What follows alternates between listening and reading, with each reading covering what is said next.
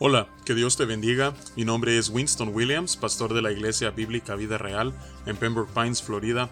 Bienvenidos a otro episodio de Vida Devocional, un ministerio de la Iglesia Bíblica Vida Real, cuya misión es sembrar la verdad de la palabra de Dios en los corazones de los hombres y cosechar vidas nuevas para el reino de Dios.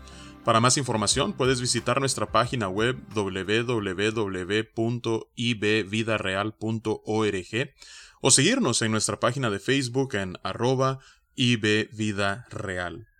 En esta mañana estaremos meditando en lo que nos enseña la palabra de Dios en el Salmo número 25.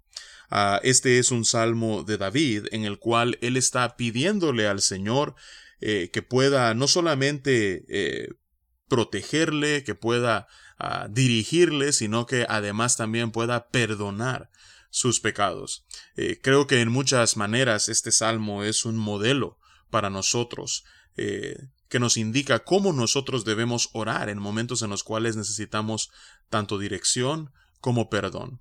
Así es que vamos a darle lectura a, este salmo y luego ofreceremos algunos pensamientos eh, con respecto al mismo. Dice la palabra de Dios, A ti, oh Jehová, levantaré mi alma. Dios mío, en ti confío, no sea yo avergonzado, no se alegren de mí mis enemigos. Ciertamente ninguno de cuantos esperan en ti serán confundidos. Serán avergonzados los que se rebelan sin causa. Muéstrame, oh Jehová, tus caminos, enséñame tus sendas. Encamíname en tu verdad y enséñame, porque tú eres el Dios de mi salvación. En ti he esperado todo el día. Acuérdate, oh Jehová, de tus piedades y de tus misericordias, que son perpetuas. De los pecados de mi juventud y de mis rebeliones no te acuerdes Conforme a tu misericordia, acuérdate de mí, por tu bondad, oh Jehová. Bueno y recto es Jehová, por tanto, él enseñará a los pecadores el camino. Encaminará a los humildes por el juicio, y enseñará a los mansos su carrera. Todas las sendas de Jehová son misericordia y verdad, para los que guardan su pacto y sus testimonios. Por amor de tu nombre, oh Jehová, perdonarás también mi pecado, que es grande. ¿Quién es el hombre que teme a Jehová? Él le enseñará el camino que ha de escoger. Gozará él de bienestar y su descendencia heredará la tierra. La comunión íntima de Jehová es con los que le temen, y a ellos hará conocer su pacto. Mis ojos están siempre hacia Jehová, porque él sacará mis pies de la red. Mírame y ten misericordia de mí, porque estoy solo y afligido. Las angustias de mi corazón se han aumentado, sácame de mis congojas. Mira mi aflicción y mi trabajo y perdona todos mis pecados. Mira mis enemigos, cómo se han multiplicado y con odio violento me aborrecen. Guarda mi alma y líbrame, no sea yo avergonzado porque en ti confié. Integridad y rectitud me guarden, porque en ti he esperado. Redime, oh Dios, a Israel de todas sus angustias.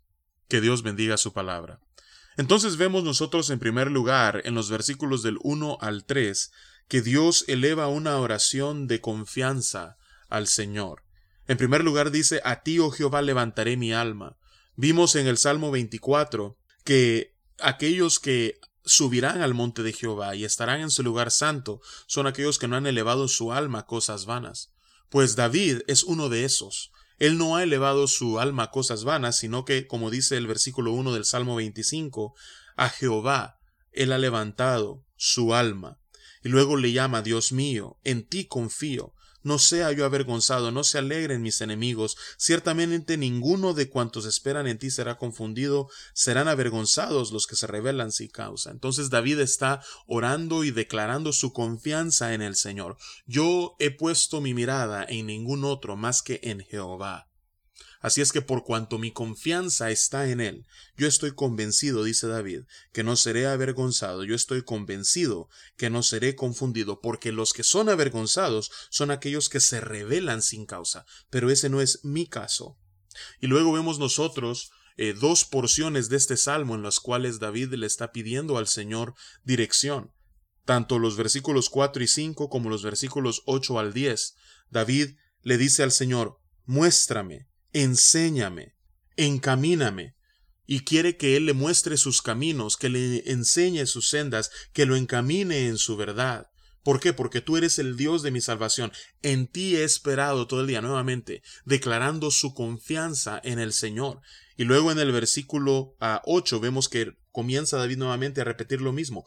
Bueno y recto es Jehová, por tanto, Él enseñará a los pecadores el camino, encaminará a los humildes por el juicio, y enseñará a los mansos su carrera.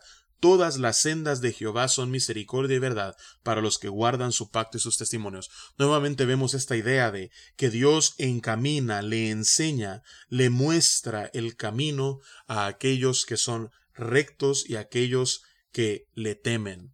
Así es que David está pidiendo dirección en medio de la situación en la que él se encuentra. Él está pidiendo a Dios que pueda dirigir sus pasos y le pueda mostrar el camino hacia la salida.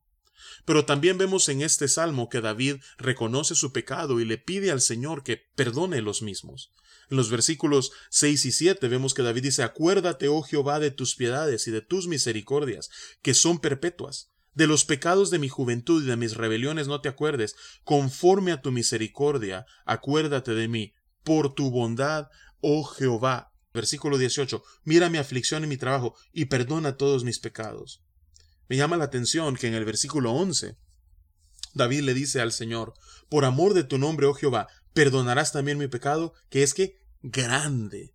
Entonces David no solamente está pidiéndole al Señor que perdone su pecado, sino que está reconociendo la profundidad del mismo, la severidad del mismo.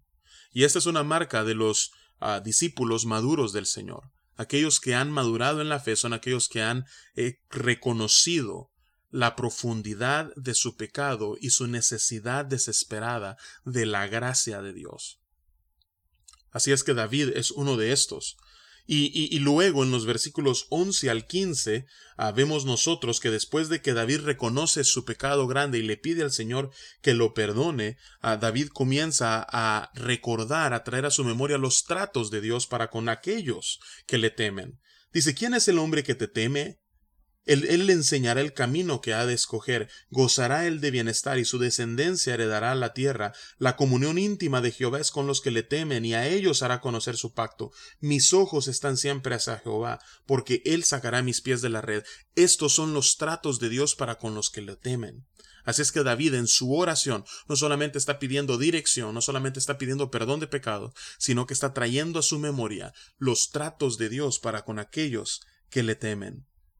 Y hacia el final del Salmo, en los versículos 16 al 22, vemos que él alza un clamor pidiendo protección, pidiendo ser liberado. Dice, mírame y ten misericordia de mí. ¿Por qué? Porque estoy solo y afligido. Las angustias de mi corazón se han aumentado. Sácame de mis congojas. Mira mi aflicción y mi trabajo y perdona todos mis pecados. Nuevamente, versículo 19. Mira mis enemigos, cómo se han multiplicado y con odio violento me aborrecen. Guarda mi alma y líbrame. No sea yo avergonzado porque en ti confié. Integridad y rectitud me guarden porque en ti he esperado. Redime, oh Dios, a Israel de todas sus angustias. Vemos el clamor de David una y otra vez. Mírame, sácame, mira mi aflicción, mira mis enemigos, guarda mi alma, no sea yo avergonzado, redime. Así es que vemos nosotros en este salmo no solamente un clamor ah, pidiendo al Señor que pueda dirigirle y perdonar sus pecados, sino que además también vemos nosotros a David elevando sus peticiones a él y le pide al Señor que le proteja y le libre. Así es que vamos a orar y vamos a pedirle al Señor que en primer lugar Él pueda dirigir nuestros pasos, mostrarnos la senda a seguir, que perdone también nuestros pecados y que en medio de la aflicción Él pueda traer liberación. Padre, venimos ante tu presencia, Señor, en primer lugar, depositando nuestra confianza en ti. A ti hemos nosotros ah, levantado nuestras almas, oh Señor. Te pedimos, Padre, que en tiempos de confusión tú puedas mostrarnos el camino a seguir, dirigir nuestros pasos. Padre, te pido, Señor, que tú puedas perdonar nuestros pecados, que, tal como dice David, puedas nosotros a ah, perdonarnos conforme a tu misericordia, conforme a tu bondad, por tu amor, Señor. Te pido, Padre, también de que podamos siempre en nuestros tiempos de oración traer a nuestra memoria tu bondad y tus tratos buenos y agradables para con tus hijos. Y al mismo tiempo, Señor, que podamos acercarnos a ti y derramar nuestro corazón en petición y en plegaria, pidiendo, Señor, ser liberados en tiempo de aflicción y de gran prueba. Así es que te damos gracias por este Salmo 25, porque es un modelo para nosotros, que nos ayuda, Señor, a saber cómo acercarnos a ti en oración y expresarnos delante de ti. Y es en el nombre de Jesús, Señor, que oramos y te alabamos en este día. Amén y amén. Que Dios te bendiga y con el favor del Señor nos encontraremos mañana.